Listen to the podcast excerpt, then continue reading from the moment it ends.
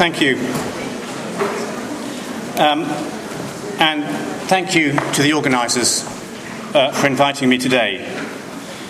I'd like to thank you in particular for making it possible after 25 years of studying and teaching Hegel uh, to actually meet him for the first time this morning, or more accurately, to visit his grave for the first time this morning. I had read that Hegel wanted to be buried next to Fichte. I was delighted to discover that it had become so. well, Hegel's wife is between them. Um, and it seemed to me that, given as I think that Fichte is the greatest philosopher of freedom and Hegel the greatest philosopher of society, that this was a good omen for my talk. Um, the talk is an attempt to uh, give the essential argument of a book which I'm trying to write at present, uh, which begins from this problem How do we imagine a post capitalist or communist or socialist society? It's easy to criticize capitalism, but I'm sure you'll have discovered in discussions with others who are not as inclined as you are uh, that uh, they may say yes, yes, yes, but can you offer an alternative? And it seems to me that uh, this is a task that we should be, we should be engaged in, trying to imagine an alternative. And the, being a philosopher, the only way in which I can think about imagining an alternative is at the level of normative foundations rather than institutional structures. And so my aim is through looking at Marx's uh, normative foundations for his notion of communism to try and engage in a contribution to normative foundations for a post capitalist world. And uh, it seems to me that his ideals are essentially freedom and community, but that he links these ideals in a particular way. And so I'm going to try to sketch how I understand that uh, today. For mainstream thought, and here's where my paper begins, freedom and community are antithetical. The more we have of one, of them, the more we must give up of the other. Take, for example, Isaiah Berlin's definition of freedom as negative liberty, non interference with my action by other people. On almost any view of what a community is, it would seem to involve people placing constraints on each other's actions and therefore reducing each other's freedom in the sense of negative liberty. Marx, like Berlin, values human freedom. In fact, freedom is arguably his highest single value, as evidenced by this passage by a journalist who interviewed him in 1879 when he was 61. Quote, when speaking of his hobby, socialism, he does not indulge in those melodramatic flights generally attributed to him, but dwells upon his utopian plans for, and this is the important bit, the emancipation of the human race with a gravity and earnestness indicating a firm conviction in the realization of his theories, if not in this century, at least in the next. Okay, so emancipation. Uh, emancipation means freeing. Uh, the fact that the reporter thinks of the emancipation of the human race as uh, epitomizing what Marx is about is at least some evidence that this was uh, that freedom was Marx's highest value. However, in this paper, I shall argue that for Marx, a certain kind of community, namely communist society, is not antithetical to freedom, but is rather a necessary condition of it. So, here quickly are three quotes that indicate this point of view. First quote The right of man to private property leads each man to see in, the, in other men not the realization of his own freedom, but rather the barrier to it. Implication if we saw things aright, we would see in other men the realization of our own freedom. Second quote, that was from On, on the Jewish Question. Second quote, only in community with others has each individual the means of cultivating his gifts in all directions. Only in the community, therefore, is personal freedom possible. In a real community, the individuals obtain their freedom in and through their association. That's from the German ideology. And third quote, in place of the old bourgeois society with its classes and class antagonisms, we shall have an association in which the free development of each is the free development of all. Uh, that's obviously the Communist Manifesto, a quote which we could have in the foyer of the Humboldt University if we wanted to, instead of the present one. How, how can Marx think that community, and specifically the community of communist society, realizes rather than limits human freedom? Well, to answer this question, I shall begin by looking briefly at Hegel's account of freedom and community, and then try to show how Marx adapts this account uh, in his early writings. So, Hegel. For Hegel, humans are essentially spirit. The genuine nature of man is spirit. But in turn, the essence of spirit is freedom. So, to understand Hegel's idea of freedom, we need to reconstruct his account of spirit. A starting point is his idea of self consciousness. To be self conscious means, for Hegel, not simply to be aware of oneself, to be able to say I, but also to construe oneself as constituted by this act of self consciousness. In other words, to adopt Fichte's view of the self. Therefore, it is also to conceptualize oneself as radically self determining. For if I bring myself into existence by my own consciousness of myself, then I'm not dependent on anything outside myself. And since freedom consists in self determination, this means that it is to conceptualize oneself as free, as radically free. And at the same time, it is also to conceptualize oneself in universal. Uh, first, in two ways. First, as self conscious, I'm aware of myself as something separate from all my particular experiences and characteristics, and thus as something universal with respect to them. But second, just because in self consciousness I abstract from my particular characteristics, I abstract from everything that defines me as this singular individual. So the word I can refer in principle to any self conscious being. And when I am self conscious, I am implicitly aware of myself as universal with respect to all self conscious beings. As Hegel puts it, all humans have this in common with me to be I, just as all my sensations, representations, have in common that they are mine. So, following Hegel's own usage, I shall call these two kinds of universality respectively internal universality and external universality. Okay, so as self conscious, I have a sense of myself as radically free and universal. But this sense of myself as radically free is contradicted by my experiences, insofar as I construe those experiences as experiences of external objects that exist independently of me. In that they exist independently of me, I cannot transform or annihilate these objects at will. Rather, they constrain my actions and even my experiences. When I look at a tree or a door, the content of my experiences is not up to me. It is dictated to me by the shape and colour of the object in question. Attempting to destroy objects in order to establish my freedom, as happens in what Hegel calls desire, can never work. For according to Hegel, self consciousness presupposes consciousness of something outside me, so I must always find another external object. The only way in which I can reconcile my self, sense of myself as radically free with the existence of an external object is if I can find such an object which I can simultaneously see as myself or as Hegel says, an object that is just as much I as object. For, if I can see the object as myself, and I mean not just qualitatively identical to me, having the same characteristics as me, but numerically identical to me, literally as myself, then, insofar as it constrains my actions and experiences, I can see these constraints as ones which, in the end, are only constraints that I have imposed on myself so that they do not contradict my sense of myself as radically free. The only object which I can see in this way as literally myself is an object that I take to be another self conscious individual. But when I do encounter such an object, the contradiction between my sense of myself as radically free and my experience now takes a new form. For the object that I take to be another self conscious individual does not present itself to me in my experience as numerically identical to me, but rather as quite distinct from me, as simply another external object. To resolve this contradiction, I must find a way to see the other self conscious individual as numerically identical to myself while continuing to see it as distinct from myself. And this is only possible if I and the other self conscious individual have entered into relations of mutual recognition, in which each of us thinks of both itself and the other as free and each shows by its actions that this is how it thinks of itself and the other.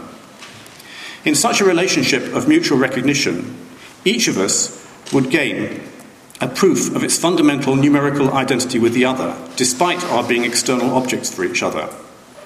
Four, in that the other acts towards me in a way that shows that it thinks of both itself and me as free, just as I think of both it and myself as free. In that I have experiential evidence that it and I are one minded. We are one minded not just in that we have the same opinion about what kind of beings we are, but also in that the opinion in question is that we are both free. Insofar as we each see both of us as free, we each see both of us as something separate from our respective desires and thus our respective bodies.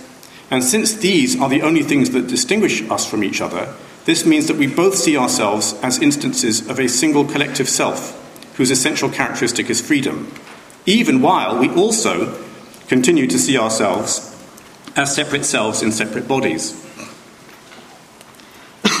as Hegel puts it in his encyclopedia description of mutual recognition, and I quote again each self, as free individuality, has absolute independence, but in virtue of the negation of its immediacy or desire, it does not distinguish itself from the other.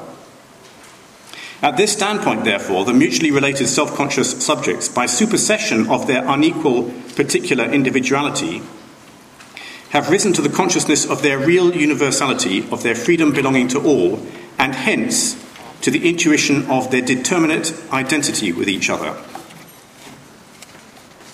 In fact, these individuals' joint awareness of themselves as instances of a single collective self constitutes them as just such a collective self, in the same way that, as I said, for Fichte uh, and Hegel, an individual self consciousness constitutes it as an individual self.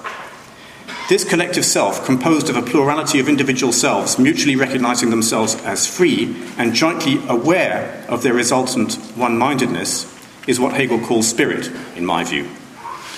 As he says, spirit is an I that is we and a we that is I, at once a single collective self and a plurality of individual selves. So at this point, the self conscious individual finally has experiences that do not contradict its sense of itself as free Hegel can therefore say that it is in a community of mutual recognition that individuals properly become free. Another quote Only in mutual recognition does true freedom come about. For since this consists in the identity of myself with the other, I am only genuinely free when the other is also free and is recognized by me as free. End quote. This is why Hegel can say that the essence of spirit is freedom. At the same time, it is only in this community of mutual recognition that individuals properly become universal, at least in the external sense, in that each now sees itself in all the others, and so as a kind of universal self in abstraction from all particular selves. And I have a quote to support that, but I'll skip the quote. So the external universality that's implicit from the start in self consciousness is properly realized here. And in fact, Hegel's official term for a condition of mutual recognition between individuals is universal self consciousness. However, even participation in this self aware community of mutual recognition does not fully resolve the contradiction posed for the freedom of the subject by the existence of external objects. For, although participants in this community have resolved this contradiction with respect to each other, they have not done so with respect to the world of physical objects which surrounds them. Thereby, the freedom of these participants remains contradicted, for they are still confronted by objects which limit them. To overcome this contradiction and fully actualize their freedom, human beings have to discover the essential features of their own spirit, namely freedom and universality, in physical reality itself. Doing this is what Hegel calls cognition. But they also have to objectify those essential features specifically through establishing a set of practices and institutions that embody those essential features. And these will be just those practices and institutions that a self aware community of mutual recognition requires to sustain itself. They are the practices and institutions culminating in the modern constitutional state that are described in the philosophy of right.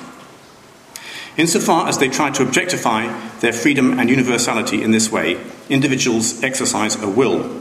So the will is simply, in my view, all this is in my view, the determination on the part the determination on the part of the members of a self aware community of mutual recognition to give their own freedom and universality an objective existence.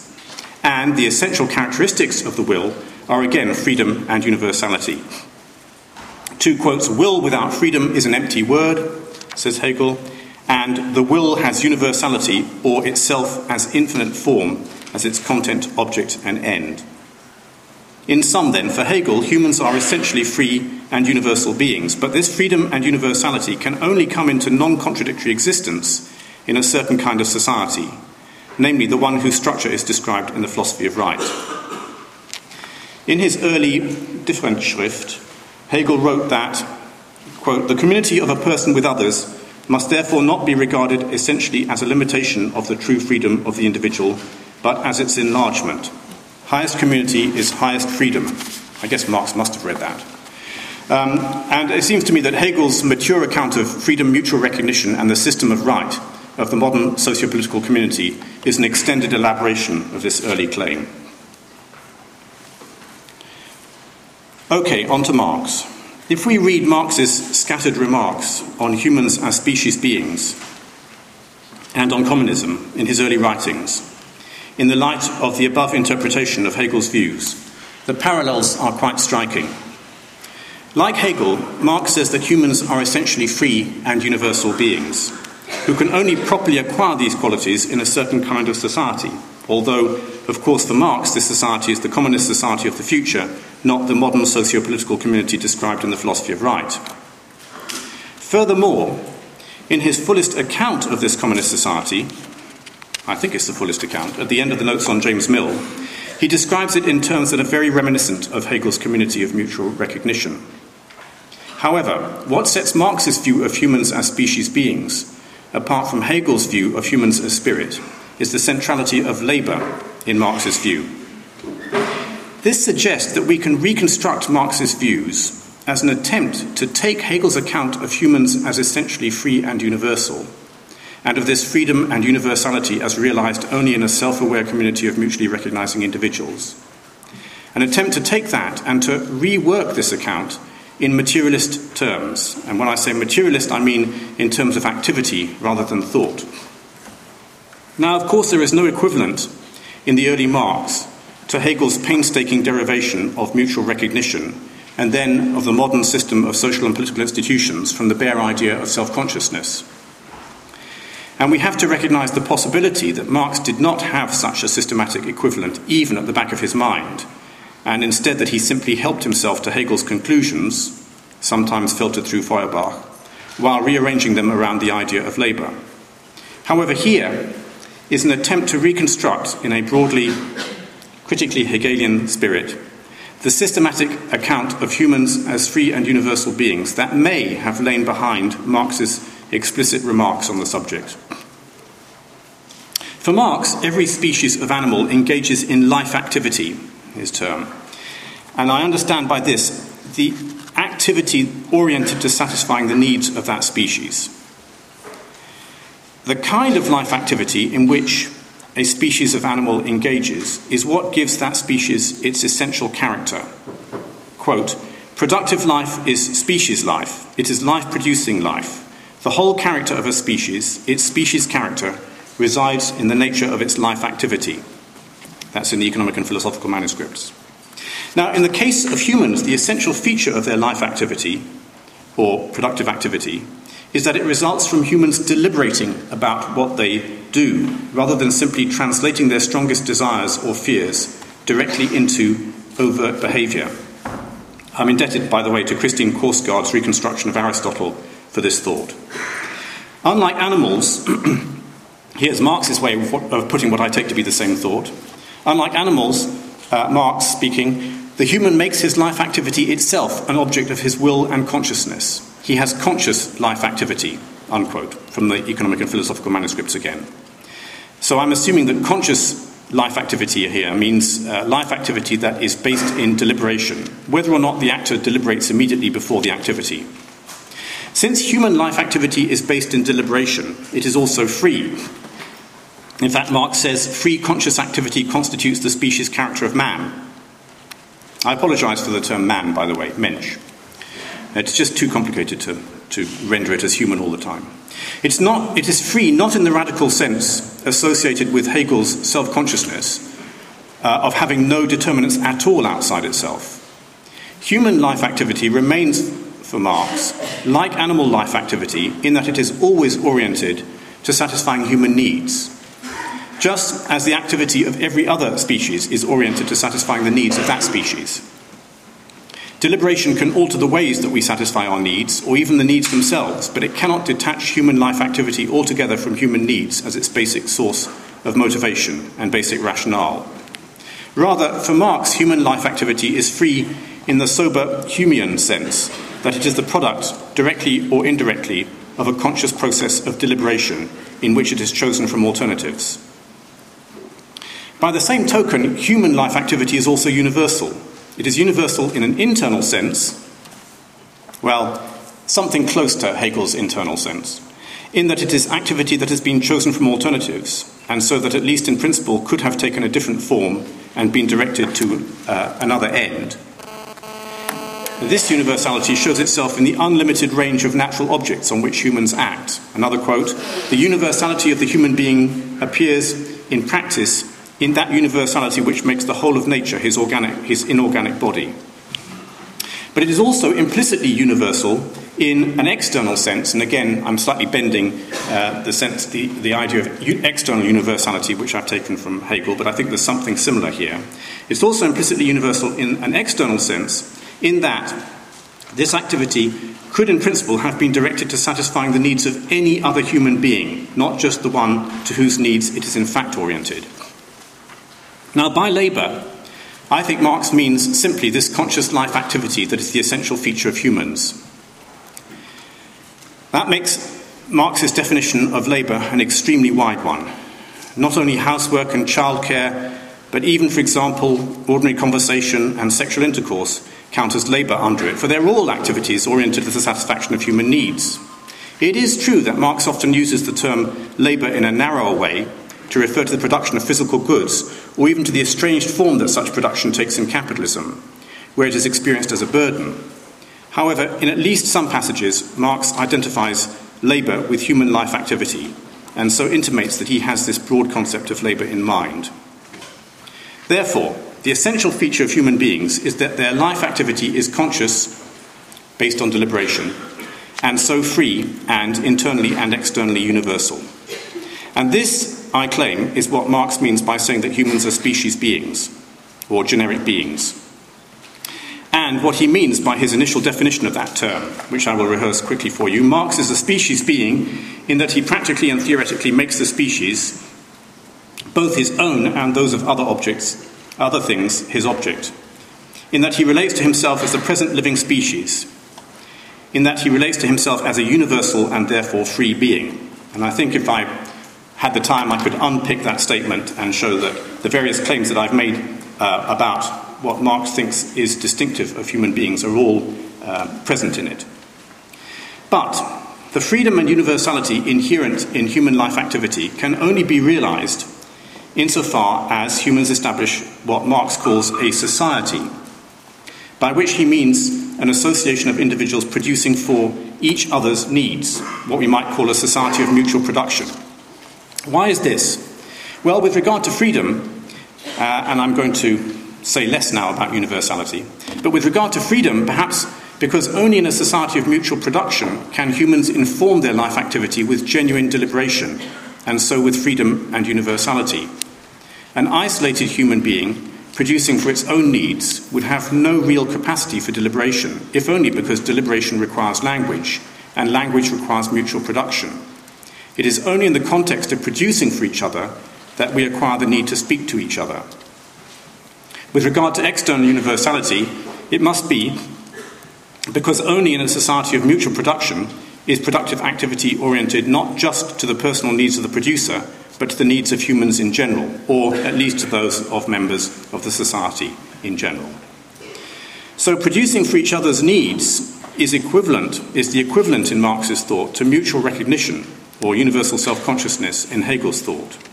It is the condition under which alone humans can realize their essential freedom and universality.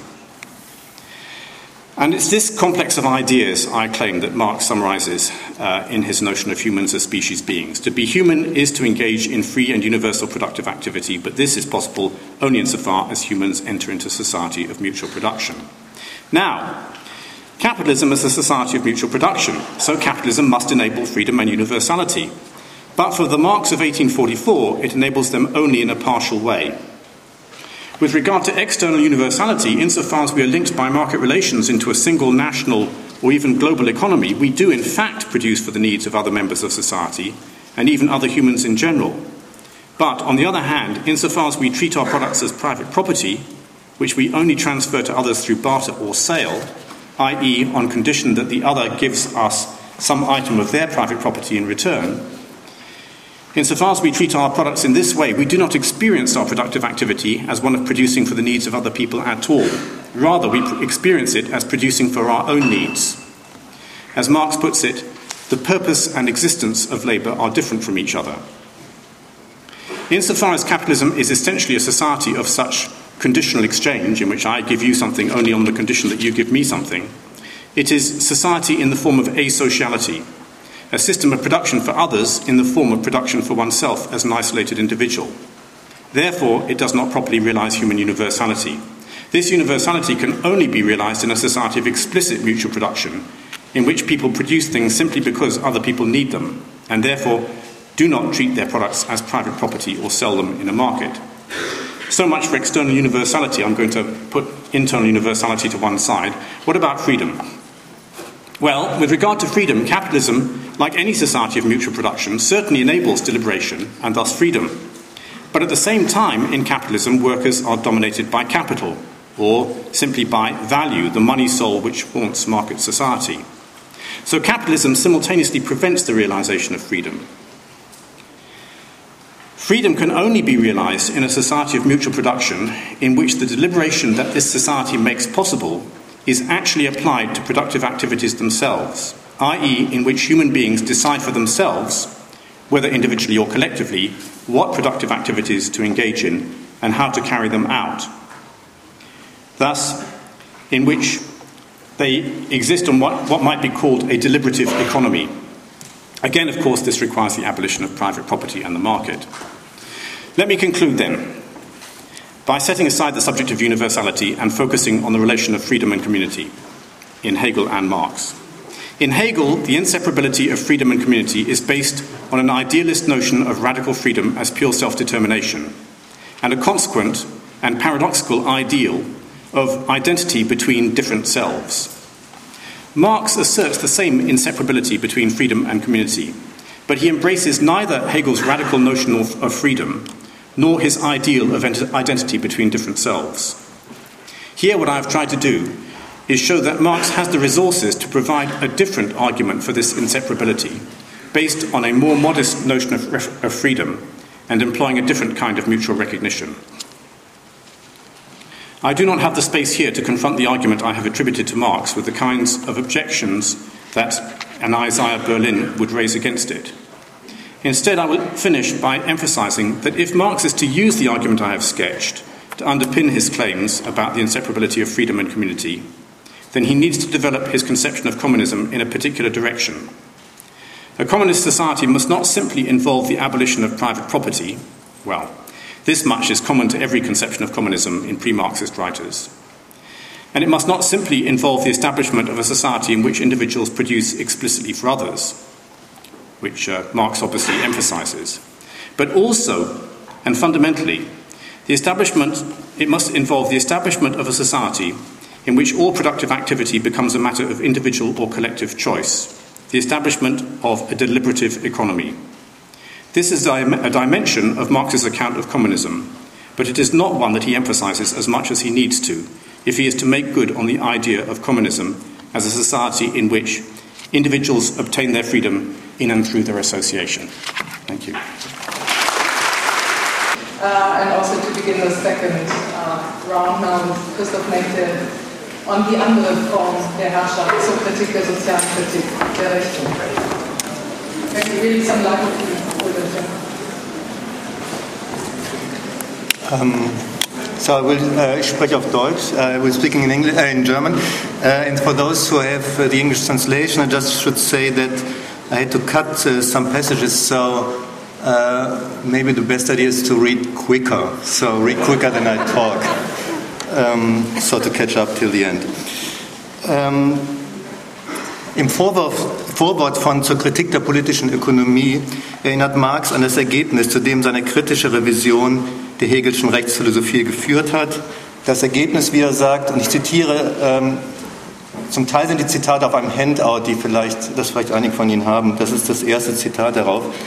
Das Ergebnis, dass Rechtsverhältnisse wie Staatsformen weder aus sich selbst zu begreifen sind, noch aus der sogenannten allgemeinen Entwicklung des menschlichen Geistes, sondern vielmehr in den materiellen Lebensverhältnissen wurzeln, deren Gesamtheit Hegel unter dem Namen bürgerliche Gesellschaft zusammenfasst. Zitat Ende. Dieses Ergebnis definiert Marx soziale Kritik des Rechts oder dieses Ergebnis ist das, was ich Marx soziale Kritik des Rechts nennen möchte. Die soziale Kritik des Rechts besteht in dem Aufweis seiner sozialen Logik, des strukturellen Zusammenhangs seines normativen Gehalts mit den Grundformen sozialer Herrschaft.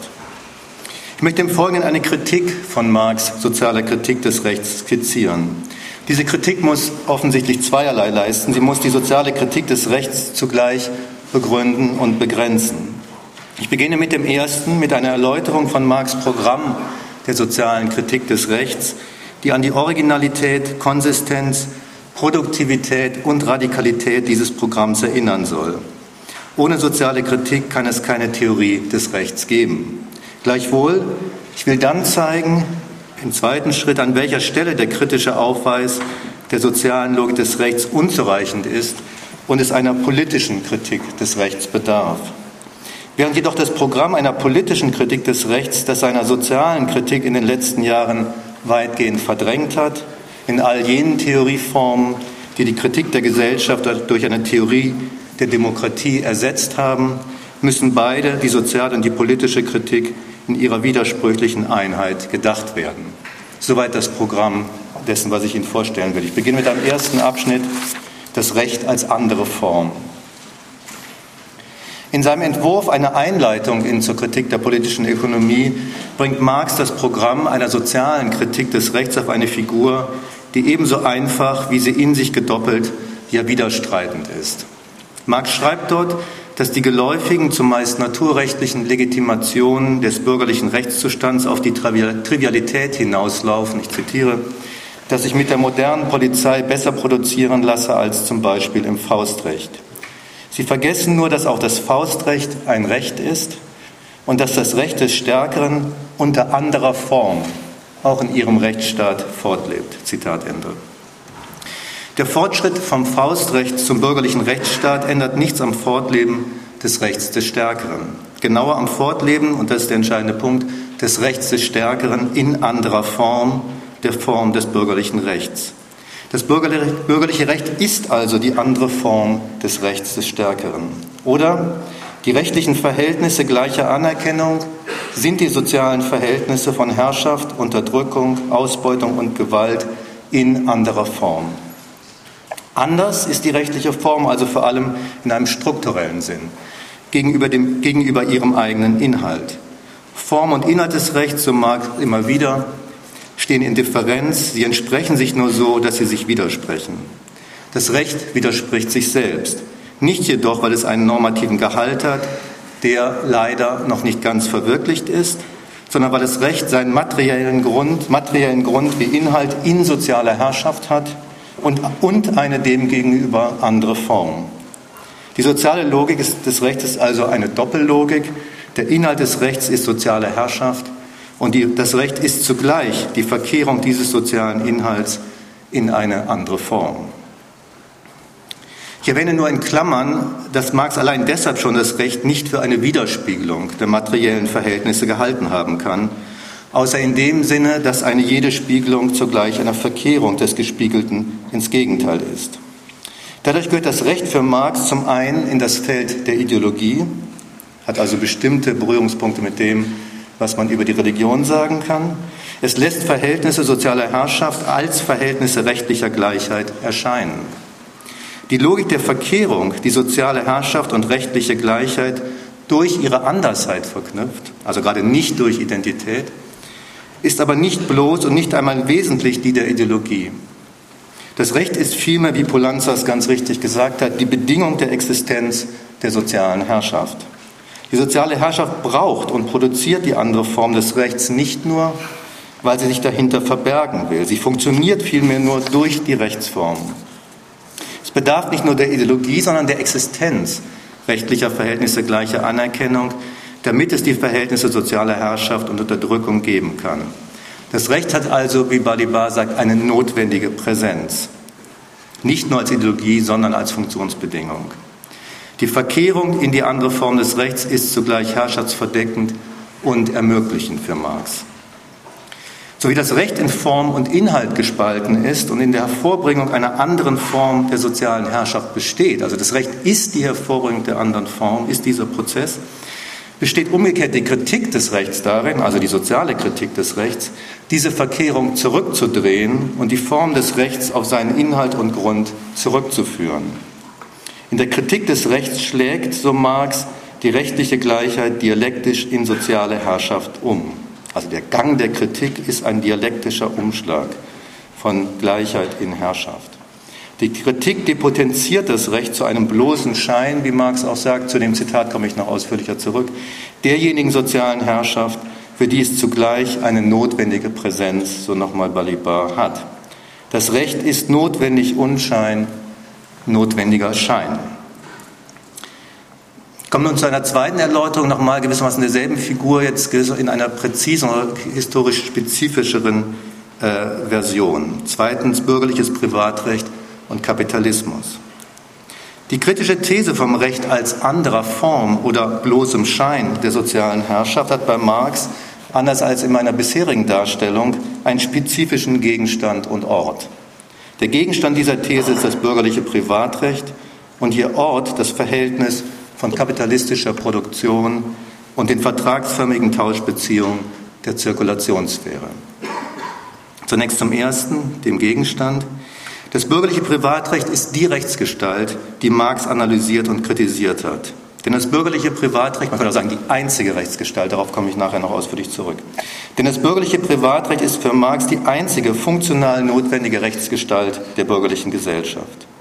Das Recht, das für Marx, den Schüler von Savigny und Hegel, in Betracht kommt, ist mithin das heutige römische Recht, wie Savigny sagte, oder das abstrakte Recht, wie Hegel sagt, in dem die römischen Rechtsfiguren als Medien der gleichen Freiheit zu willkürlichem Erwerben und Verfügen über Sachen reinterpretiert und diese Freiheit als Menschenrecht gegenüber dem politisch verfassten Gemeinwesen, also dem Staat, reklamiert werden.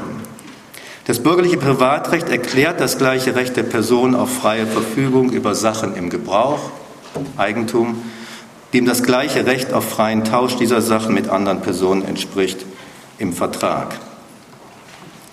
Der menschenrechtliche Gehalt des bürgerlichen Privatrechts bedeutet oder besteht darin, dass in der bürgerlichen Gesellschaft jeder in diesem Sinne Rechtsperson ist. Es kann hier daher keine soziale Beziehung geben, die nicht dieser Bedingung genügte. Die bürgerliche Gesellschaft ist als privatrechtlich verfasste das Reich der Freiheit und Gleichheit. Und das meint Hegel, äh, Marx völlig unironisch. Das ist die positive These, dass die bürgerliche Gesellschaft ist das Reich der Freiheit und Gleichheit. Das gilt dann natürlich auch für diejenige ökonomische Transaktion, die nach Marx Analyse unmittelbarer Ausdruck der strukturbildenden Grundoperation des Kapitalismus ist, der Kauf und Verkauf der Arbeitskraft als Ware. Privatrechtlich gesehen ist der Verkauf der Ware Arbeitskraft nichts Besonderes. Hier tauschen gleiche Freie ihre, Waren mit, ihre Ware mit anderen gleichen Freien gegen deren Ware. Wie in jedem vertragsförmigen Tauschakt abstrahieren Sie dabei davon, welchen Gebrauchswert die getauschte Ware für jeden von Ihnen hat. Die Gleichgültigkeit, wie Marx sagt, des Gebrauchswerts ist die Bedingung für die Realisierung gleicher Freiheit im Tausch. Es bedarf hier keiner ausführlichen Erinnerung an die Argumente, mit denen Marx zeigt, dass der Gebrauchswert der wahre Arbeitskraft von ganz besonderer Art ist. Erinnern Sie sich an Ihre Abende in den Kapitalschulungen, dann werden Sie wissen, was ich meine. Entscheidend ist, dass der Kapitalist mit dem rechtmäßigen Erwerb der wahre Arbeitskraft wie mit dem Erwerb jeder Ware zugleich das Recht zu deren Gebrauch erwirbt. Das gehört zum privatrechtlich definierten Sinn vertragsmäßigen Erwerbs von Eigentum. Der Gebrauch der Ware Arbeitskraft ist jedoch qualitativ anders als der anderer Waren. Der Gebrauch der Ware Arbeitskraft besteht in, der besteht in der Ausübung der Arbeitskraft, also in Arbeit. Wenn der Erwerb der Ware Arbeitskraft das Recht zu ihrem Gebrauch einschließt, dann bedeutet dies mithin das Recht zum Gebrauch ihres Gebrauchs, das Recht des einen an der Ausübung der Arbeitskraft des anderen. Der Erwerb der Ware Arbeitskraft ist also deshalb der Erwerb einer besonderen Ware, so Marx, weil er bedeutet, ein Recht über den zu gewinnen, der diese Arbeitskraft allein ausüben kann. Der Erwerb der Ware Arbeitskraft etabliert, wie Preuß in dem vielleicht besten Buch zur marxistischen Rechtstheorie geschrieben hat, eine Befugnis zu dauerhafter sozialer Herrschaft. Die gleiche Freiheit beider Seiten im Tausch der Ware Arbeitskraft, die das bürgerliche Privatrecht sicherstellt, erweist sich mithin als der bloß, schreibt Marx, oberflächliche Prozess, unter dem aber in der Tiefe ganz andere Prozesse vorgehen, in denen diese scheinbare Gleichheit und Freiheit der Individuen verschwindet. Zitat Ende. Prozesse nämlich der einseitigen Aneignung, der Beherrschung und Ausbeutung der einen Seite durch die andere. Wenn man den kritischen Schritt von der Zirkulation zur Produktion macht, sieht man daher, so Marx, das ist Zitat Nummer drei auf dem Handout, das Eigentumsrecht schlägt um in das Recht auf der einen Seite, sich fremde Arbeit anzueignen und die Pflicht auf der anderen Seite, das Produkt der eigenen Arbeit und die eigene Arbeit selbst als anderen gehörige Werte zu respektieren. Das Verhältnis des Austauschs ist also gänzlich weggefallen oder ist bloßer Schein. Zitat Ende. Soweit eine kurze Erinnerung an das Projekt einer sozialen Kritik des Rechts bei Marx. Ich komme nun zu dem zweiten Teil meiner Überlegung, nämlich zu den Fragen, wo die Grenzen dieses Projekts liegen. Dritter Teil, der dritte Abschnitt, die sozialistischen Grundrechte. Das bürgerliche Privatrecht ist aber nicht nur der spezifische, wie ich vorher gesagt hatte, sondern der einzige Gegenstand, an dem Marx seine These von der sozialen Logik des Rechts in der bürgerlichen Gesellschaft entwickelt hat. Marx These zum Recht in der bürgerlichen Gesellschaft lautet, das Recht der bürgerlichen Gesellschaft ist das bürgerliche Privatrecht als die andere Form der kapitalistischen Produktionsverhältnisse. Diese These ist aber falsch.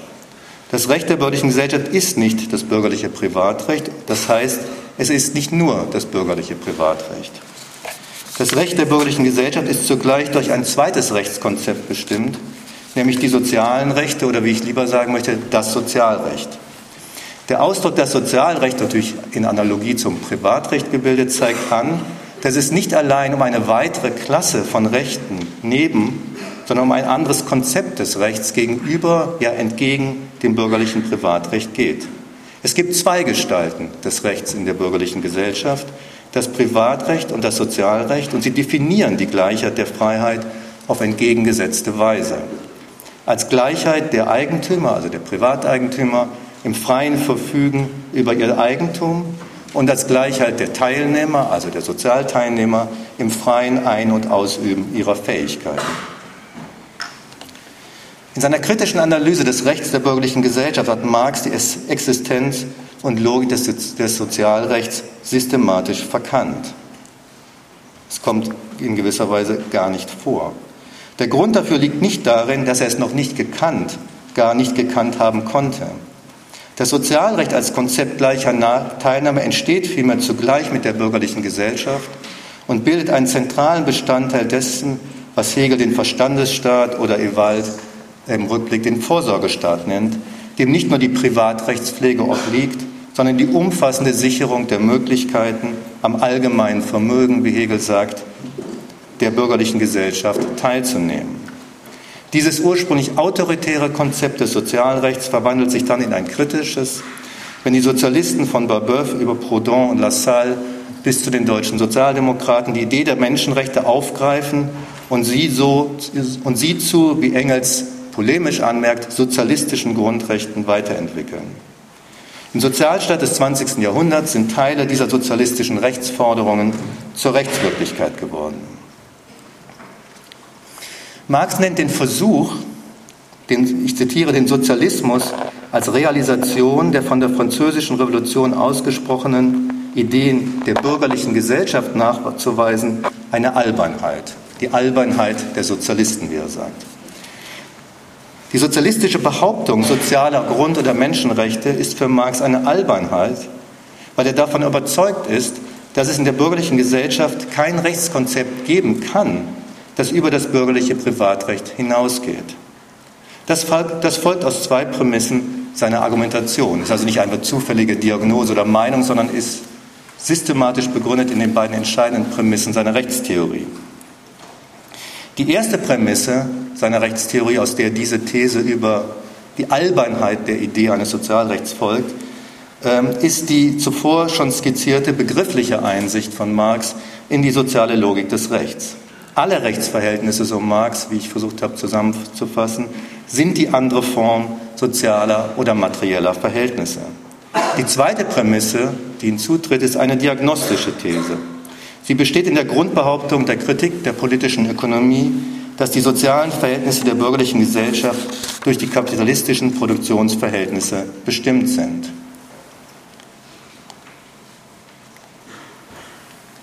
Wenn man diese beiden Prämissen teilt, dann muss die Idee eines Sozialrechts strikt sinnlos sein. Nicht mal eine falsche, sondern eine widersinnige Behauptung, insofern eben eine Albernheit. Denn das Sozialrecht ist nicht die andere Form derjenigen Gestalt sozialer Herrschaft, die die kapitalistische Produktion ausmacht. Aber eine andere Rechtsform kann es nicht geben, nach Marx.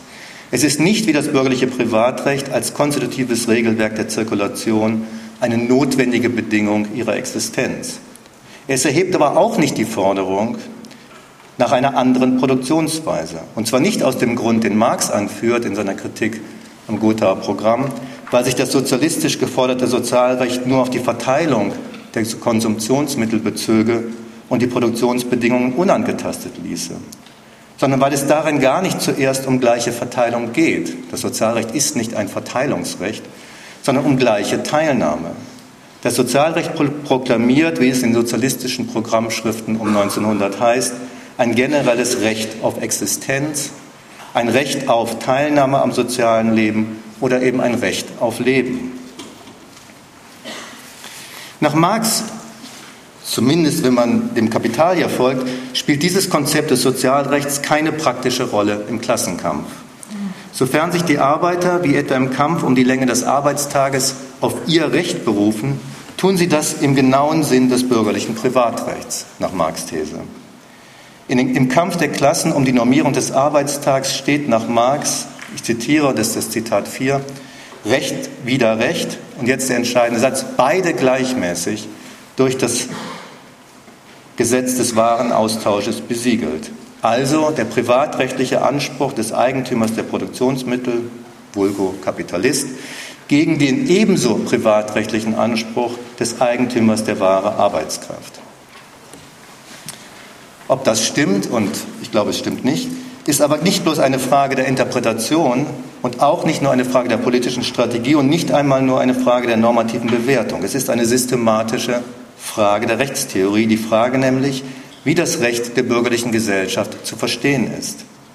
Wenn Marx These, dass dieses Recht nur das bürgerliche Privatrecht sein kann, sein kann, zwingend aus seinen beiden Prämissen der begrifflichen und der diagnostischen folgt, dann muss die Anerkennung der Tatsache, dass es in der bürgerlichen Gesellschaft auch das Sozialrecht gibt, zu einer Revision dieser beiden Prämissen führen.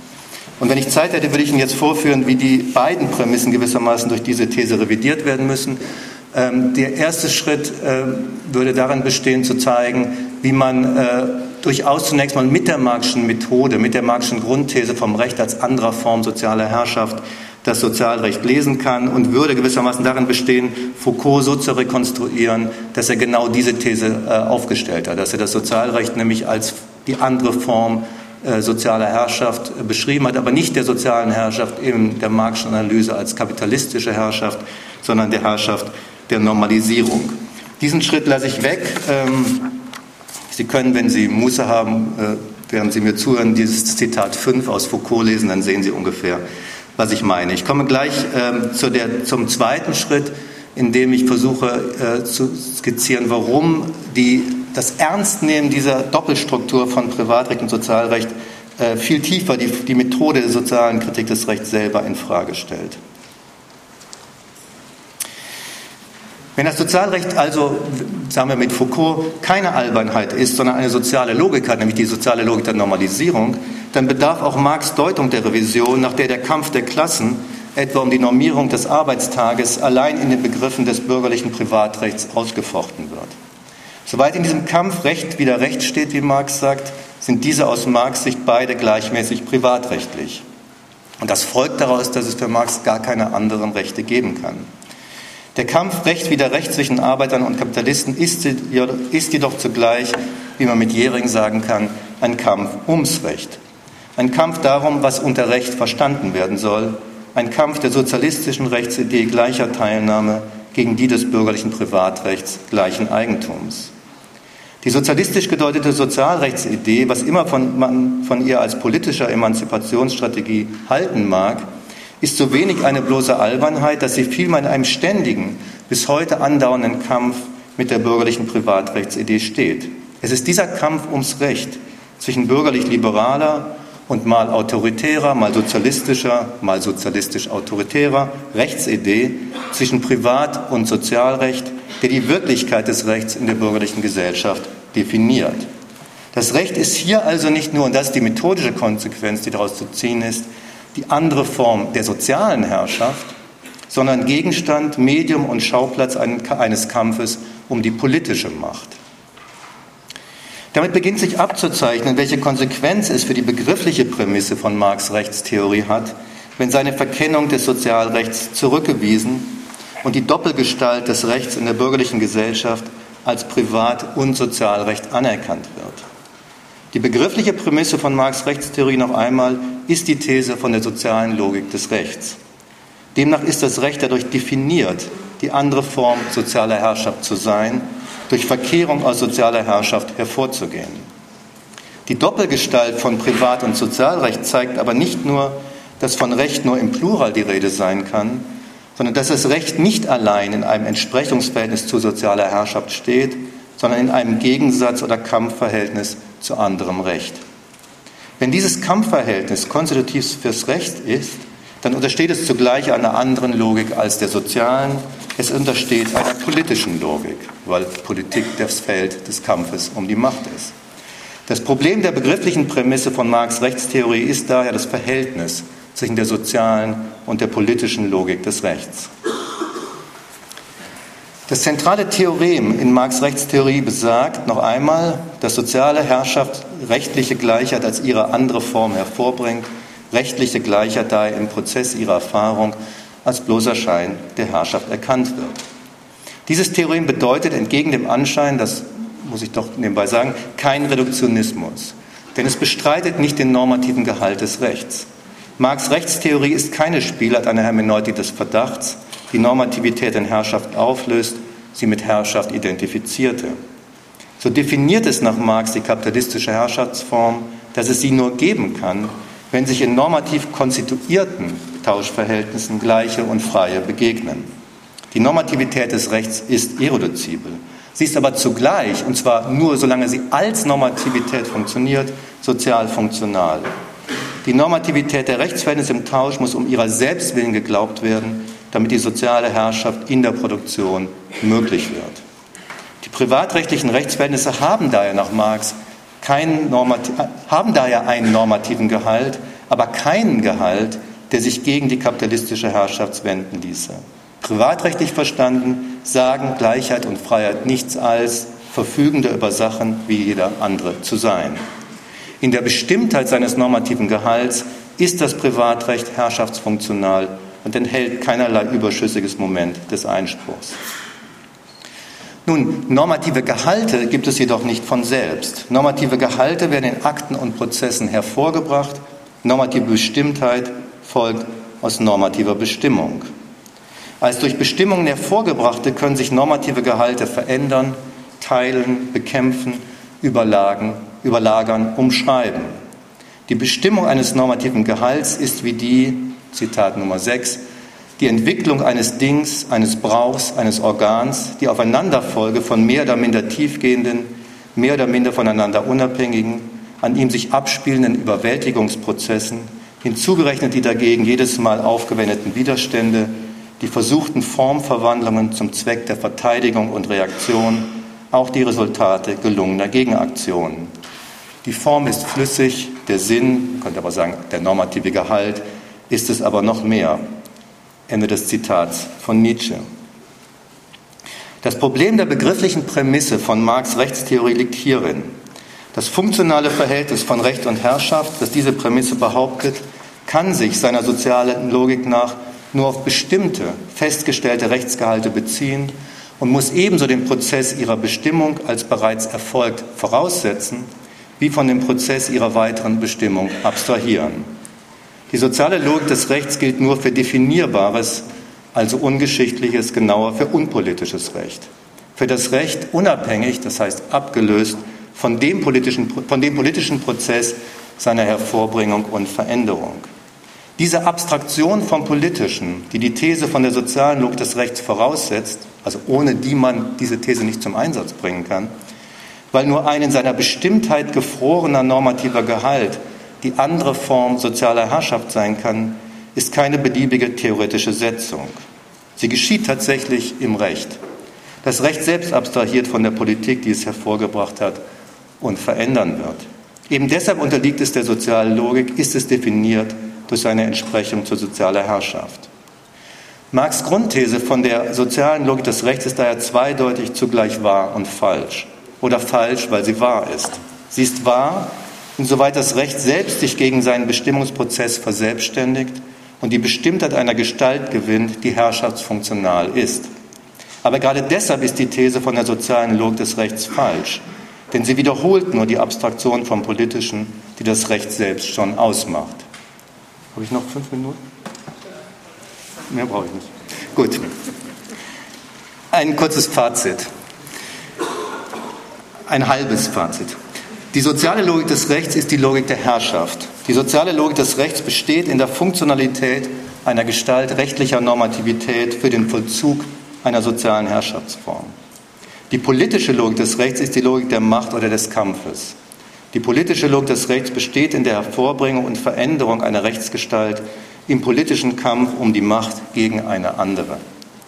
Der Aufweis beider, Logiken, ebenso der sozialen wie der politischen, ist ein Akt der Kritik, denn er widerspricht einem rechtskonstitutiven Schein. Die soziale Kritik widerspricht dem Schein der Autonomie rechtlicher Normativität, die politische Kritik widerspricht dem Schein der definierbaren, weil definiten Bestimmtheit des normativen Gehalts einer Rechtsgestalt. Diese schematische Zusammenfassung zeigt sofort, dass die soziale und die politische Kritik des Rechts, der Aufweis seiner Herrschafts- und seiner Macht- oder Kampflogik nicht in einem Verhältnis der Entsprechung, sondern in Spannung zueinander stehen. Die soziale Kritik setzt die Bestimmtheit eines normativen Rechtsgehalts als gegeben voraus, deren Herrschaftsfunktionalität sie aufweist und sieht dabei notwendig von der politischen Logik ab, nach der sich eine Gestalt des Rechts im Kampf gegen eine andere allererst hervorbringt.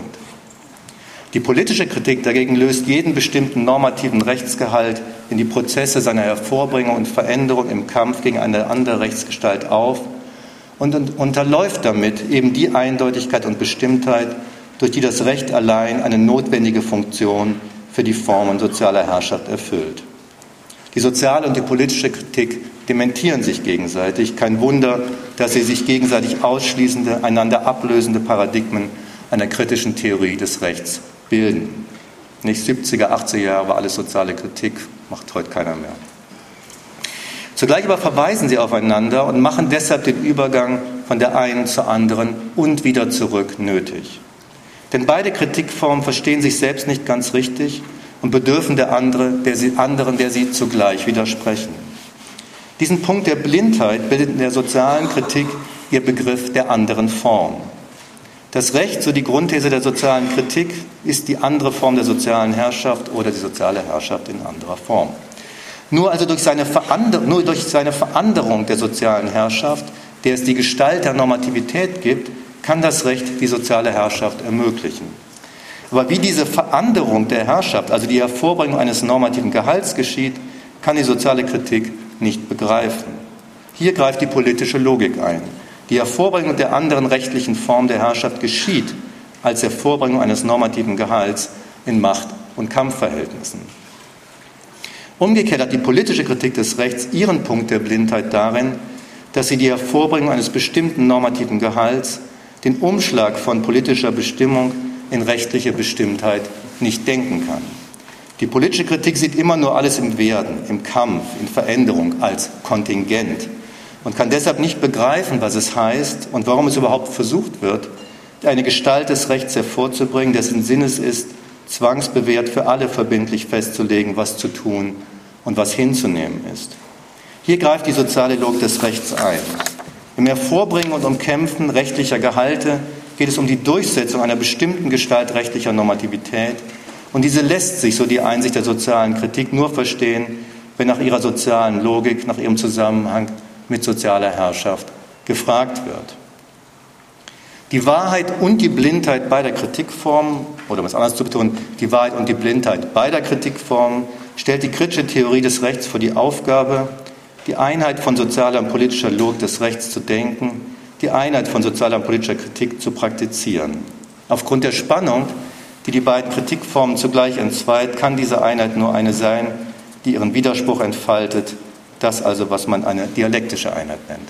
Eine ganz kurze Schlussbemerkung, warum das alles eigentlich nicht so wichtig ist. Ähm, methodische Überlegungen zum Verhältnis von sozialer und politischer Kritik stellt man nicht um ihrer Selbstwillen an. Sie haben nur den Sinn einer Vorbemerkung, einer Propedeutik für die kritische Untersuchung des Rechts der bürgerlichen Gesellschaft. Dieses Recht hat, das war meine These, eine Doppelgestalt als Sozial- und als Privatrecht. Und es ist diese Doppelgestalt, die die methodischen Reflexionen zur sozialen und politischen Kritik nötig machten. Die eigentliche Aufgabe besteht daher darin zu zeigen, wie sich durch den politischen Kampf dieser beiden Rechtsgestalten gegeneinander, also das, was die Wirklichkeit unseres Rechts ausmacht, ihre jeweilige soziale Logik die Herrschaftsfunktionalität des Rechts reproduziert. Die Durchführung dieser Analyse hielte für das Programm der sozialen Kritik, so scheint mir, eine irritierende Erfahrung bereit. Denn es würde sich zeigen, dass die soziale Kritik des Rechts nur eine Strategie in dem politischen Kampf ist, den die beiden Rechtsgestalten der bürgerlichen Gesellschaft miteinander führen. Das Recht der bürgerlichen Gesellschaft ist längst selber kritisch geworden, selber kritisch, nicht selbstkritisch.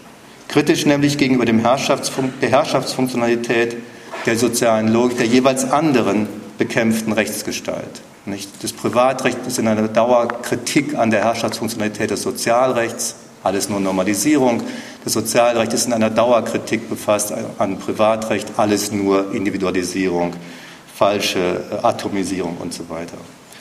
Das Problem der sozialen Kritik des Rechts ist nicht nur, dass sie unpolitisch, sondern dass sie ihrem Gegenstand immanent geworden ist. Die Kritik an der sozialen Herrschaftsfunktionalität des Rechts ist selbst herrschaftsfunktional geworden. Das Schicksal, das Marx Kritik dem Recht bereiten wollte, sein dialektischer Umschlag in bloßen Schein, ist ihr eigenes Schicksal geworden. Danke.